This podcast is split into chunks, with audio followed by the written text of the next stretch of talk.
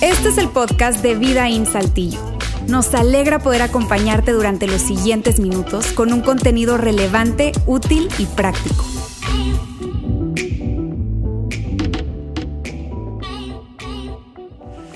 Muy bien, amigos, gracias, gracias, muchas gracias por acompañarnos hoy eh, aquí en Vida In, en nuestro campus Saltillo. Es un placer para nosotros tenerte aquí, si es, especialmente si es tu primera vez. Gracias por acompañarnos, por aceptar la invitación de esa persona que te la extendió. Eh, sabemos y entendemos que es un gran paso, tú sabes, ir a un ambiente desconocido de iglesia, así que gracias. Nuestra meta es que te sientas cómodo, cómoda, que recibas algo útil y particularmente que, recibas algo bíblico útil que puedas poner en práctica en esos eh, siguientes minutos. Esa es nuestra meta. Eh, y si tú estás escuchando este podcast, este episodio de nuestro podcast eh, por primera vez, gracias por darte el tiempo de escucharlo. regresó nuestro canal de podcast y estamos súper felices por eso. Muchos nos preguntaban, ¿dónde encuentro, dónde encontramos las, las, los mensajes? Y, y bueno, Estamos respondiendo a ese, pedido lógico. Eh, ya puedes encontrarnos como Vida in Saltillo y ahí entonces están los mensajes de cada domingo para que puedas incluso compartirlo con otros. Muy bien, ese mensaje es, es, es un mensaje eh, suelto, es decir, no forma parte de una serie de temas como típicamente lo hacemos. Es un mensaje único em, y tiene como título ese que veías hace un momento en las pantallas o en ese video intro, la lista de deseos, lista de deseos. Ahora, esta temporada es, lo decía Luis al principio, es, es, una temporada en donde típicamente estamos pensando en dar o en que nos den, ¿verdad? Eh, regalos. Y, y, probablemente ya tú tienes tu lista de deseos en varios sitios de compras, sitios web de compras. Eh, ahí en Mercado Libre, en Amazon, etcétera, etcétera, etcétera, ¿verdad? Eh, y, y, es una gran estrategia, por cierto, de mercadeo. Así que todos estamos familiarizados con este tema o el concepto de lista de deseos. Eso que quiero comprar, pero que todavía no puedo comprar, lo dejo para después, ¿verdad? O eso que en algún momento quiero hacer, pero que no he hecho, o algún lugar que quiero visitar, pero no he visitado. Una lista de deseos, cosas que quiero o deseo, pero que aún no eh, he tenido o tengo. Ahora, este mensaje tiene ese tono y es, es esa...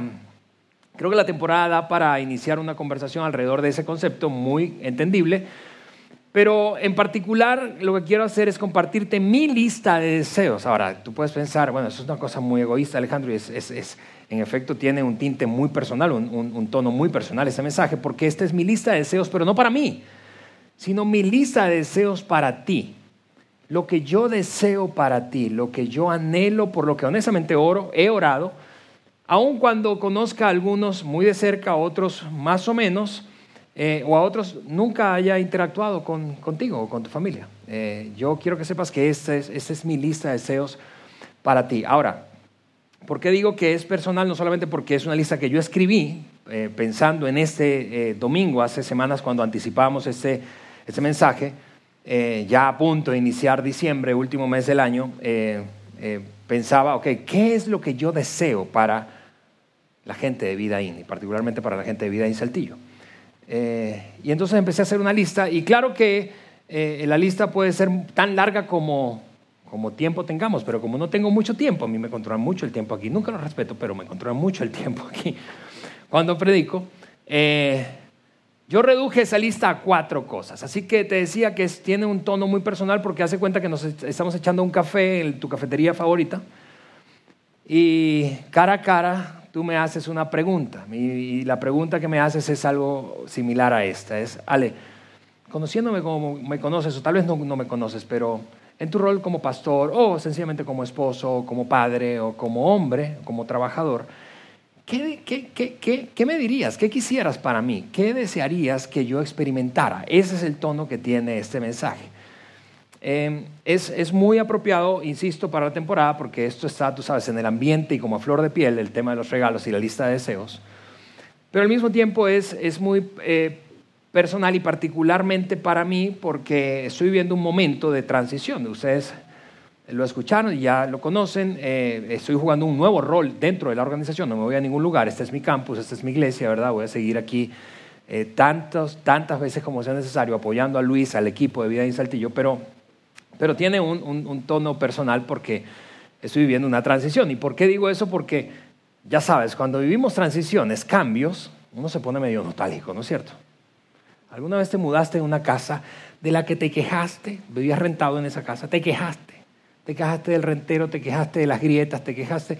Y luego de muchos años te mudaste y dices, ay, es que esta casa era tan linda. Vivimos tantas cosas aquí, ¿no es cierto? O cuando estás en la prepa, ¿verdad? Esa prepa que te quejabas o la secu, que nunca le metieron dinero, esa cancha que no sirve para nada, es un asco, ¿verdad? Pero luego de que sales dices, no, qué, increíble, ahí yo viví los mejores días de mi vida. Era feliz y no lo sabía. Entonces, cada vez que eso pasa, o del jefe, te quejaste tanto del jefe, ¿verdad? Pero luego que te cambiaste de trabajo, dices, no, el tipo era, fuerte, pero la verdad aprendí con él. Pero eso no decíamos cuando estábamos allí.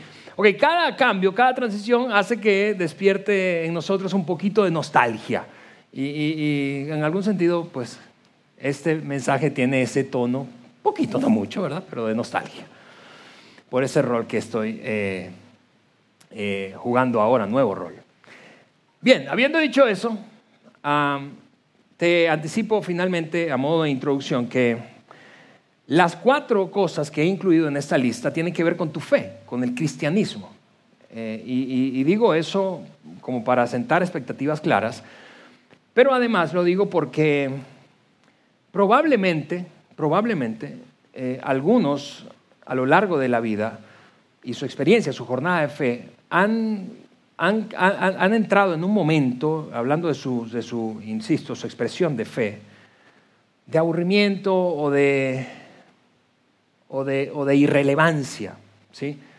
Ahora, si ese es tu caso, si tu caso es que te desconectaste de Dios o de la iglesia o en general de tu expresión de fe, porque caíste en ese aburrimiento, eh, yo quiero decirte, eh, eso, eso pasó porque tienes y te compartieron o has abrazado una versión equivocada del cristianismo. Porque el cristianismo es de todo menos aburrido, el cristianismo es de todo menos irrelevante. Probablemente si esa ha sido tu experiencia es porque no has tenido la versión correcta. Te, compartieron una versión incorrecta, has estado expuesto a una versión incorrecta o has abrazado sin darte cuenta una versión, versión incorrecta de la fe, del cristianismo. Y cuando hablo de cristianismo, muchos de ustedes me han escuchado decir esto muchas veces. Hablo de ese gran abanico, desde católicos hasta protestantes, ¿verdad? Esa fe en Jesucristo, a eso me refiero. La fe en Jesucristo es de todo menos aburrida, es de todo menos irrelevante.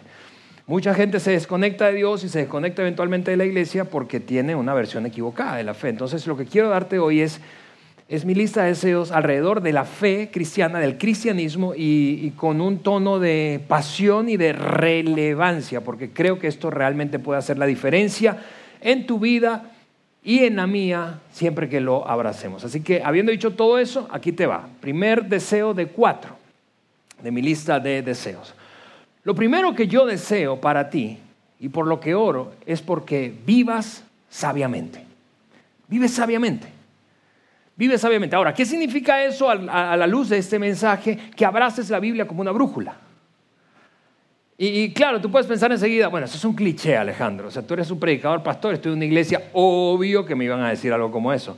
Sí, pero no saques esa conclusión tan rápido, porque no te estoy diciendo eso porque yo soy pastor o porque yo soy predicador o porque estás en una iglesia. Te lo estoy diciendo porque creo que coincidirás conmigo que tú y yo vivimos en un mundo y en una cultura en la que hay tantas voces, tantas voces, tantas, tantas voces, corrientes de pensamientos, tendencia, que terminamos confundidos muchas veces y extraviados, ¿no es cierto? Es decir, Tú y yo, aunque no querramos, aunque no busquemos escuchar otras voces o muchas voces, basta que abras tus redes sociales. Abre Instagram y abre, o abre, para los más viejitos como yo, abre Facebook. Abre, algunos pensaron, ah, ahora Facebook es de viejo. Noticia. Ok. Eh, eh, abre TikTok, o sea, googlea lo que sea, de cualquier tema, básicamente de cualquier tema, y vas a escuchar 10 mil millones de opiniones respecto a un mismo asunto. Y eso puede entonces hacer que estemos, a ver, a ver, ¿a quién escucho? A este, a fulano, mengano, a esta tendencia, a esta corriente de pensamiento, a esta filosofía, a esta doctrina, ¿a qué? ¿Quién escucho? Y eso termina dejándonos con una sensación de extravío, insisto, y de confusión. Ok, para eso, honestamente, la solución definitiva que yo he encontrado es encontrar algo así como un tipo de estrella polar que me marque el rumbo y el norte, independientemente de lo que yo escuche a mi alrededor. Independientemente de lo que sienta, independientemente de lo que esté viviendo ahora, yo voy a abrazar una dirección clara respecto a este tema y a este tema y a este tema. Y no voy a permitirme escuchar diez mil voces respecto a lo mismo, porque me deja confundido. Y, dicho eso, honestamente yo no he encontrado una brújula más confiable que la Biblia. Ahora, obviamente que estoy hablando de la Biblia no como un libro religioso, y místico, sino como un manual para la vida. Obviamente que estoy hablando de tomar los principios y aterrizarlos a mi realidad cotidiana, ponerlo o bajarlo a mi relación matrimonial, bajarlo a mi relación con mis hijos, aplicarlo a mi vida financiera, al endeudamiento, a las decisiones de compra, de inversión que hago, a la forma en que me relaciono con mis trabajadores o con mis líderes, a la manera en que priorizo y tomo decisiones. Y tú puedes pensar probablemente allí en secreto, no manches, para todo eso tiene respuesta la Biblia, para eso y más. Y lo increíble, lo increíble, lo increíble, honestamente, del tiempo que nos tocó vivir hablando de abrazar la Biblia como una brújula, es que a pesar de que hay tantas voces, demasiadas voces, quizá ahora escuchamos muchas más voces que antes, te repito, por la multiplicación de canales de información que tenemos, Hoy es extraordinariamente fácil abrazar la Biblia como una brújula. Te voy a explicar a qué me refiero. Hace 27 años, cuando yo empecé a leer la Biblia por primera vez, yo tenía en mi casa un Nuevo Testamento azulito chiquitito de los Gedeones, que tenía básicamente el Nuevo Testamento más los Salmos y los Proverbios. ¿Sí? Ahora, yo no sabía, siendo tan chiquito, no sabía por dónde entrarle a eso. ¿Qué leo? ¿Por dónde leo? Y entonces, como no sabía, empecé a leer Apocalipsis. Porque yo era así como un tipo de amante de Alfred Hitchcock. Entonces me gustaba el terror, el suspenso, la cosa. Pero no sabía cómo, cómo, cómo, cómo pongo eso en práctica en mi vida. ¿Cómo, por dónde comienzo? ¿Dónde encuentro respuesta para este tema, para esta circunstancia, para este otro asunto, para este desafío que tengo? Voy a tomar una decisión y no encuentro dirección clara. ¿Dónde? ¿Por dónde empiezo? Te, digo, hace 27 años teníamos que, quienes empezamos a leer o estamos leyendo la Biblia desde entonces, teníamos que tener la Biblia y teníamos que tener un diccionario bíblico, una concordancia bíblica para saber dónde, una concordancia cruzada, algunos les estoy hablando en chino, ¿verdad? Es para saber dónde estaba un tema en otra parte de la Biblia, el mismo tema, y cómo eso se cruzaba y hacía sentido para la aplicación y entender un principio bíblico. Hoy no, hoy solo tienes que descargar una aplicación bíblica. Hoy solo tienes que descargar, por cierto, yo te recomiendo YouVersion. Hoy solo tienes que descargar una aplicación bíblica gratuita y todos los días vas a encontrar algo que dice verso o versículo del día. Y al lado una fotito, tipo red social, o un cuadrito así de thumbnail. Es, es un video de un minuto o dos de una persona, en este caso es un hombre, dando una aplicación de ese versículo y cómo eso se ve puesto en práctica en tu vida y la mía. Así de sencillo es. Así de sencillo es. Tú puedes encontrar básicamente cualquier lugar de la Biblia en donde se hable del tema que te preocupa. Y, digo todo eso para finalmente lanzarte un reto. Quiero que, quiero que leas, empieces por leer un versículo, ese que te sugiere, no, ¿cuál leeré? No, ese era mi, gran desafío hace 27 años.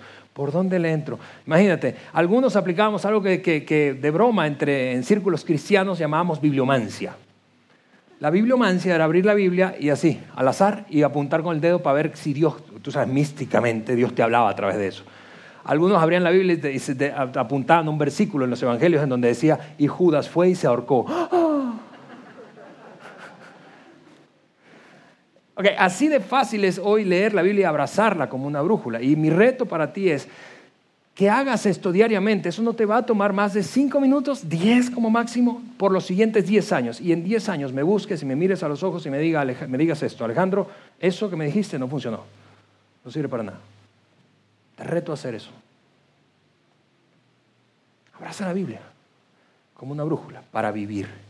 Eso es en mi mundo vivir sabiamente. El hombre más sabio en su época, o así catalogado, llamado Salomón, hablando de sabiduría, precisamente dijo, ¿cómo es que comienza la sabiduría? Él dijo, la sabiduría comienza por, y voy a ponerte ese versículo ahí, en las pantallas, por respetar al Señor.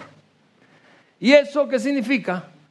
Abrazar la Biblia como una brújula, es decir, obedecer sus mandamientos. ¿Dónde están sus mandamientos? En la Biblia. Salomón, que fue un líder extraordinariamente admirado, dijo, ¿sabes por dónde comienza todo? Por leer los principios de Dios que ya han sido escritos y ponerlos en práctica obedeciéndolos. Luis habló la semana pasada de obediencia, precisamente. Quiero una mejor vida. Yo quiero que tengas una vida extraordinaria y para eso necesitas sabiduría. Y yo necesito sabiduría. Y hay tantas voces que necesitamos una brújula de tipo estrella polar. Y esa para mí es la Biblia y ese es mi deseo para ti. Segundo deseo. Mi segundo deseo para ti es que ames, ames a otros sin reservas. Que ames sin reservas. Ahora, ¿qué significa amar, amar, sin reservas? Hablando de esta conversación que estoy teniendo contigo, pues dos cosas, que no discrimines a otras personas y que seas generoso, generosa. Mira, vivimos en un mundo honestamente caracterizado por o convulsionado por la discriminación de todo tipo y el egoísmo. Discriminación y egoísmo. Racismo, movimientos como Black Lives Matter, ¿verdad? Eh, eh, eh, movimientos en contra del racismo, movimientos como el feminismo, que son extremos, extremistas, activistas, ¿sí? movimientos como, o, sencillamente detente a observar el nivel de polarización política que hay, de segregación religiosa, de división religiosa, el nivel de explotación de otras personas y en general, en general, la conducción egoísta del ser humano hace que vivamos nosotros creyendo que somos mejores que aquellos que piensan distinto o viven distinto a nosotros. Ahora, mira, tristemente, tristemente, a lo largo de la historia, el cristianismo ha sido asociado con comportamientos segregacionistas. Históricamente, los cristianos hemos sido vistos como gente que se cree superior a los demás y por lo tanto hace a un lado a todo el que no piense como sí. O cómo fue que empezaron las cruzadas en el medioevo. Históricamente, tú no piensas hoy, en general, quizá nosotros es diferente porque estamos en un círculo de fe, pero en general el mundo entero piensa en cristianos como gente en mente cerrada, chiquita que opina como si fuera dueño absoluto de la verdad y, fuera mejor moral, espiritualmente que, todos los otros. Y eso es triste, porque tú puedes desarrollar convicciones fuertes, y eso está bien, y yo puedo desarrollar convicciones fuertes respecto básicamente a cada, a cada, aspecto de la vida, a cada tema de la vida, y eso está bien, pero lo que no está bien es que tus convicciones y mis convicciones nos aíslen de otros y nos hagan creer que somos mejores. Porque no es cierto que tú y yo queremos estar lejos de gente que tiene la mente cerrada. Sí, cuando alguien alrededor de ti dice, así es y se acabó, tú dices, ah, gracias, pero no gracias, estoy más lejos de ti, no quiero estar cerca de gente así. ¿Sí o no? La gente tampoco quiere estar gente, cerca de gente así. Cada vez que nos ponemos demasiado firmes respecto a nuestras convicciones, vociferamos e intentamos imponerla o, nos volvemos prejuiciosos, entonces no podemos demostrar amor hacia otros. Yo creo que ame sin reservas, ama a otros como son, no, no al punto de sacrificar tus convicciones, pero sí al punto de aceptarles tal como son. Porque eso va a hacer que tu vida sea mejor. Mi deseo para ti es que ames a otros y que tus convicciones no sean un obstáculo para eso. Típicamente eso es lo que veo en gente de mente cerrada que se cree dueña de la verdad y que opina con demasiada contundencia respecto a algunos asuntos que típicamente son polémicos. Esto es lo que observo. Son durísimos hasta que ese comportamiento afecta su propia vida o su círculo cercano. Y entonces de repente sus convicciones o su teología cambia. Eso es lo que veo. Así que ama a otros sin reservas. No, no, permitas que tus convicciones sean, insisto, un obstáculo para amar a otros. Y sé generoso, finalmente. La generosidad es una expresión de amor, es una expresión práctica de amor. Luis decía hace un rato, por eso estamos comprometidos como iglesia a forzarnos, sí, porque eso es un asunto de disciplina. La generosidad es una disciplina. Forzarnos a expresar amor de manera práctica dando. Y eh, honestamente quiero decirte que sí, estoy hablando de dinero. Da, da más dinero Da más dinero, da más dinero a tu iglesia, da más dinero a otras personas, a familias eh, eh, y causas que, estén necesitándolo. Da más, da más, porque en la medida en que damos más nos sentimos más satisfechos y experimentamos la, verdadera vida que andamos buscando. Así que mi primer deseo es vive sabiamente, eso es abraza la Biblia como una brújula para vivir. Mi segundo deseo es ama sin reservas, eso es no discrimines y sé generoso. Uno de los pasajes del apóstol Pablo que más me gustan y fue lo memoricé hace más de 20 años es un pequeño versículo que está en la segunda carta que le escribió a los Corintios, en el capítulo 12, versículo número 15, Pablo dice esto, y yo con el mayor placer gastaré lo mío y aún yo mismo me gastaré del todo por amor a sus almas, aunque amándoles más, yo sea amado menos. Pablo, Pablo, a Pablo le cayó el 20 de, de, cómo vivir amando a otros, dando, dando de sí, dando hasta que se agotara, dando hasta que la gente incluso pudiera rascarse la cabeza y preguntarse, ¿por qué hace eso? Dando, dando. Mi deseo para ti es que ames a otros sin reservas. Tercer deseo para ti en mi lista es que lideres con valentía. Que lideres con valentía. Que lideres con valor. Y eso para mí significa esforzarte todo lo que, lo que necesites esforzarte y confiar el resto a Dios. ¿Por qué?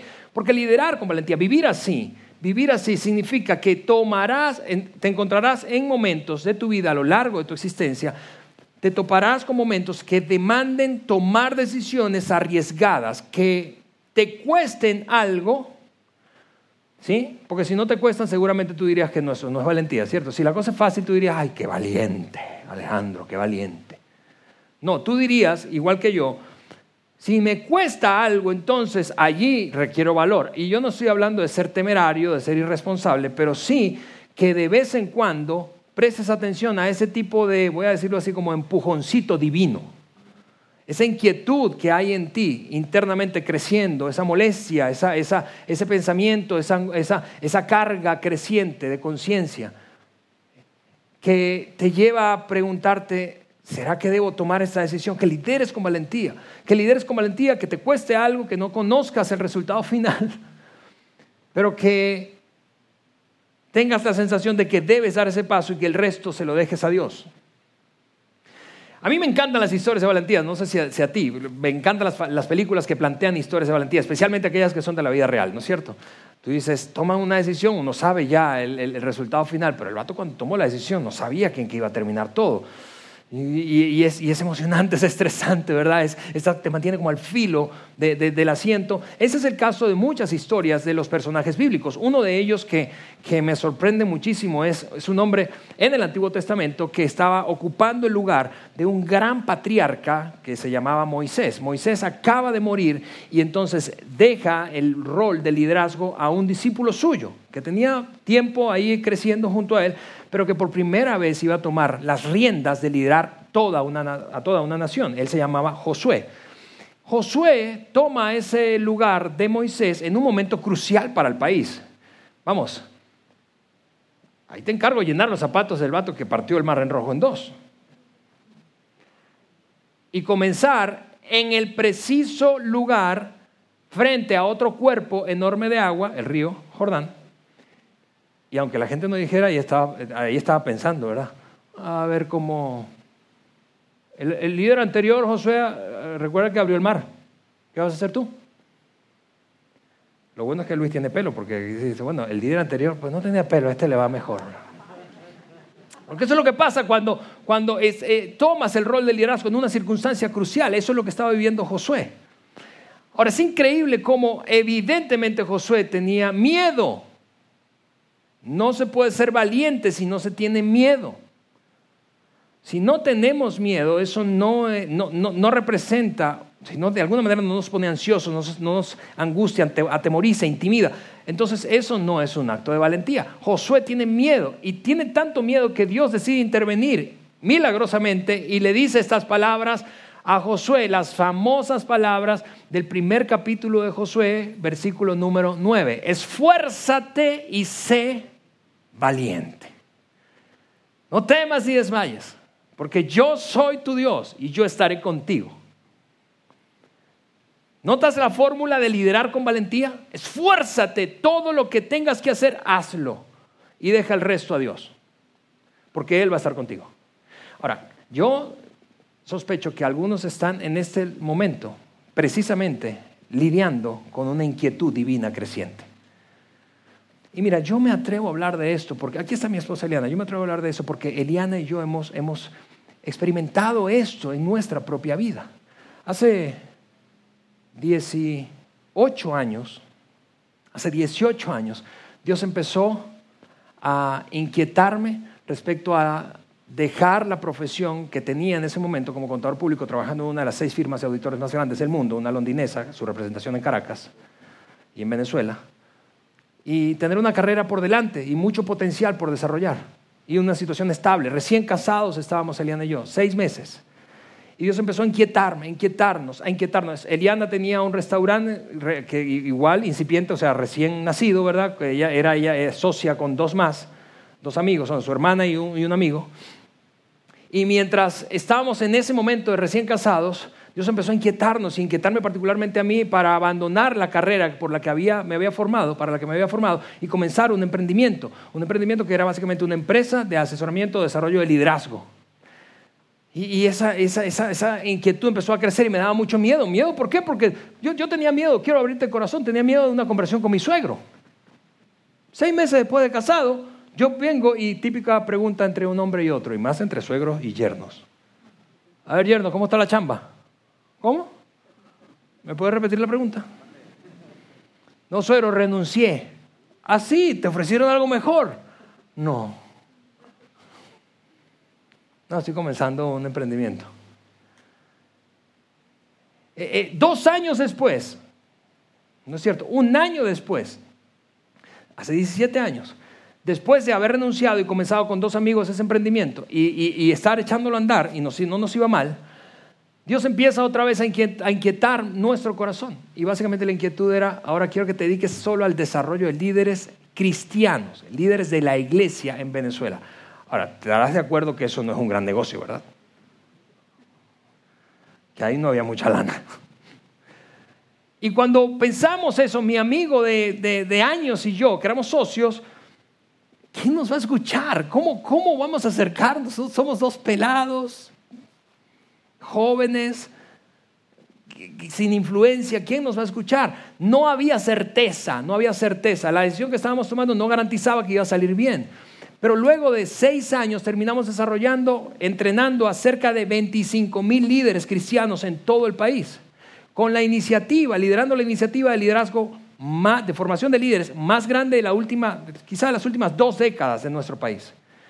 Ahora, claro que fuera chido, fuera magnífico que me dijeran, te aseguro que van a estar al frente de una iniciativa la más grande de, todo, de, los últimos 20 años, liderando 25 mil líderes y van a ser gente seguida, respetada, admirada. Ah, padrísimo, así le entro. Pero al principio eso no estaba garantizado. 14 años atrás, Dios empezó a inquietarnos otra vez, esta vez para decirnos, molestando, molestar nuestra conciencia y decirnos, quiero que sigan desarrollando líderes, pero ahora quiero que se vayan a México. ¿A dónde? A México. Ok, ahora mira, déjame eh, ser honesto contigo. En América Latina, de México se conoce típicamente, típicamente, los gran, el cine mexicano, el Chavo del Ocho, el mariachi, y por lo tanto se conoce la Ciudad de México y se conoce Guadalajara. Ni siquiera Monterrey.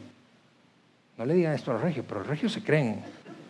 afuera de, México, aquí hay gente extranjera y no me voy a dejar mentir. Ahora, ¿qué digo Monterrey? Instálense en Saltillo. ¿En dónde?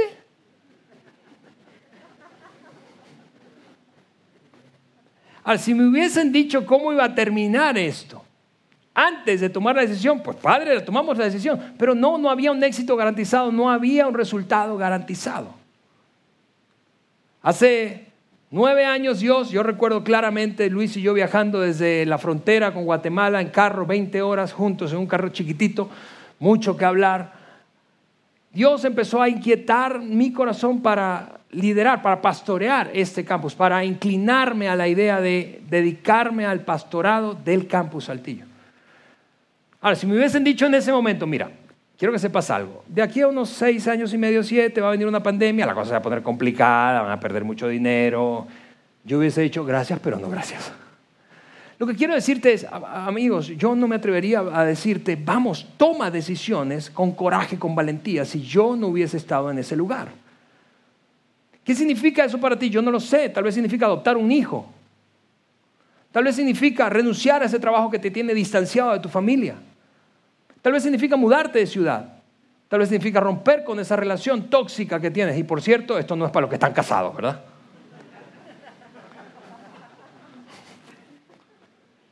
Yo, no lo sé, tal vez significa decirle sí a Dios, al llamado que te está haciendo el ministerio. Y no quiero decir que renuncies a su trabajo y te vas a trabajar con nosotros aquí.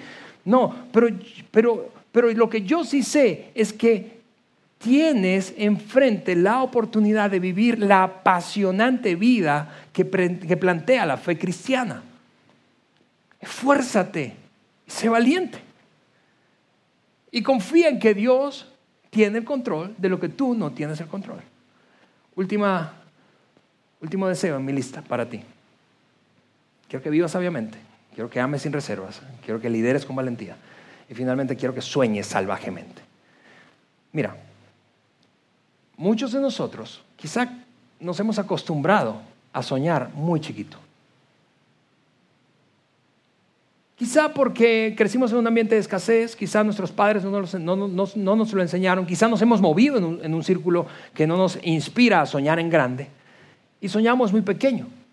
Yo creo que sueñes salvajemente, eso significa sueños más grandes que tú y sueños al mismo tiempo que beneficien a otros. Algunos, de hecho, algunos que han estado expuestos a este, en su jornada de fe al mundo de la iglesia, se han acostumbrado a hacer oraciones como las que hizo un hombre en el Nuevo Testamento que tenía un hijo enfermo y se acercó a Jesús así tímidamente, timoratamente, ¿verdad? Y le dijo, oh, si puedes.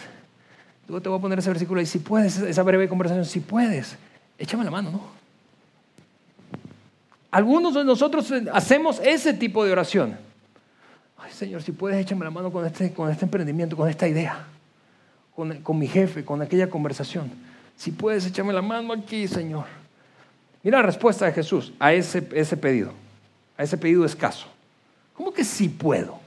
Respondió Jesús. ¿Cómo que sí puedo? Lo que está en juego aquí no es mi capacidad. Jesús dijo, lo que está en juego no es mi capacidad, es tu fe. Es que sueñas muy chiquito. Es que estás pensando en cómo te has habituado a pensar en cosas minúsculas. Yo creo que sueñas en grande, en grande, en grande. Pero viste que puse debajo antes en ese slide cuando decía que sueñes salvajemente, sueños que sean más grandes que tú, pero al mismo tiempo que beneficien a otros. ¿Por qué? Porque si solo sueñas sueños que te beneficien a ti, si yo solo voy detrás de sueños que me beneficien a mí individual, personalmente, o a mi pequeño círculo íntimo, ¿verdad? Mi esposa y mis hijos, mis hijos. Entonces yo estaré metiéndome en una carrera con o detrás del viento. Es como una especie de círculo vicioso que yo llamo el círculo vicioso de la autogratificación. Eso de, tú sabes, es como un perro tratando de morderse su propia cola no termina. Y tú vas detrás de algo, lo alcanzas, pero luego te das cuenta que ahora estás más hambriento. ¿Por qué? Porque la autogratificación es un apetito y los apetitos no se sacian o solo se sacian temporalmente. Yo creo que sueños, sueños más grandes que tú, pero que beneficien a otras personas. El que se mete en la carrera de la autogratificación sueña sueños grandes, pero que no benefician a otros. Esto es lo que pasa. Termina haciéndose esta pregunta. La pregunta que todos los filósofos, pensadores de la historia se hacen en algún momento o varios de su vida. ¿Para qué existo? ¿Para qué existo? Es una pregunta que plantea una crisis existencial que dice, la vida no tiene propósito, no tiene sentido. He alcanzado probablemente todo lo que me he propuesto, pero no logro saciar mi alma. Una mejor pregunta que esa es, honestamente, y es una pregunta de hecho más honesta, es, ¿para quién existo? ¿Existo para mí solamente? ¿Existes para ti solamente, para tus sueños, anhelos, deseos? ¿O existes para alguien o algo más? Cuando involucras a otros en tu vida, en tus sueños y los beneficias, y tus sueños son enormes, entonces experimentas una vida de propósito. Y una vida de propósito precisamente requiere que tú y yo seamos un medio para un fin, no que seamos un fin. No que seamos el fin, sino que seamos un medio para un fin distinto a nosotros. Una vida de propósito, repito, requiere que tú y yo seamos un medio para un fin. Quiero que sueñes sueños enormes. pero que beneficien a otras personas. Voy a ponerte ese slide allí. Una vida de propósito requiere que tú y yo seamos un medio para un fin. Así que aquí están, en resumen, mis cuatro deseos para ti. En mi lista de deseos para ti, mi oración por ti es esta. Voy a resumirlo ahí en la pantalla. Número uno, que vivas sabiamente, que abraces la Biblia como una brújula. Número dos, ¿qué dice allí? Que ames sin reservas. Que no discrimines a otros y que seas generoso, generosa. Número tres, que lideres con valentía, eso es que te esfuerces y confíes en Dios. Y número cuatro, que sueñes salvajemente, sueños más grandes que tú, pero que beneficien a otras personas. Así que mira lo que vamos a hacer. Si estás escuchando este episodio de podcast, ojalá puedas involucrarte de alguna manera. Si estás en el carro, hazlo y seguramente te van a tildar como loco que estás hablando por teléfono porque vas a estar hablando solo. Pero vamos a terminar esta reunión diferente hoy. Lo que vamos a hacer es lo siguiente. Yo quiero pedirte que tú te pongas de pie y, vamos, y me vas a acompañar en una declaración. Ponte de pie ahora mismo y me vas a acompañar en una declaración.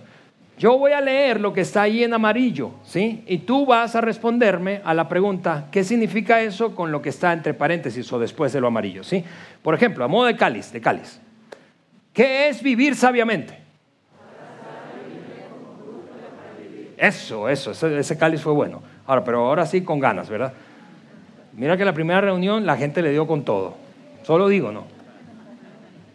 Ok, entonces yo leo lo amarillo a modo de mi lista de deseos y luego te pregunto qué significa eso. ¿Está bien? Y tú respondes con todas tus fuerzas. ¿Está bien? Mi lista de deseos incluye estas cuatro cosas. Lo primero que deseo para ti es que vivas sabiamente. ¿Qué significa eso? Eso, pero también mi lista de deseos incluye lo segundo que quiero para ti. Yo quiero que ames a otros sin reservas. ¿Qué significa eso?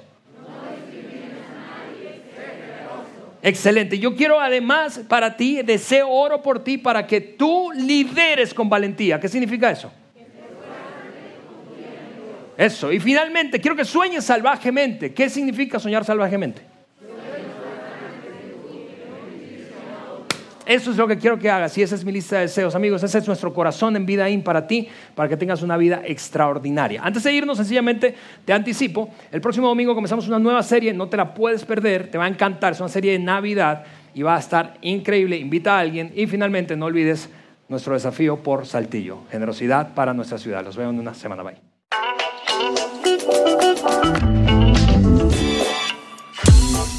Sigue conectado a los contenidos de Vida en Saltillo a través de nuestro sitio web y de las redes sociales. Muy pronto estaremos de vuelta con un nuevo episodio.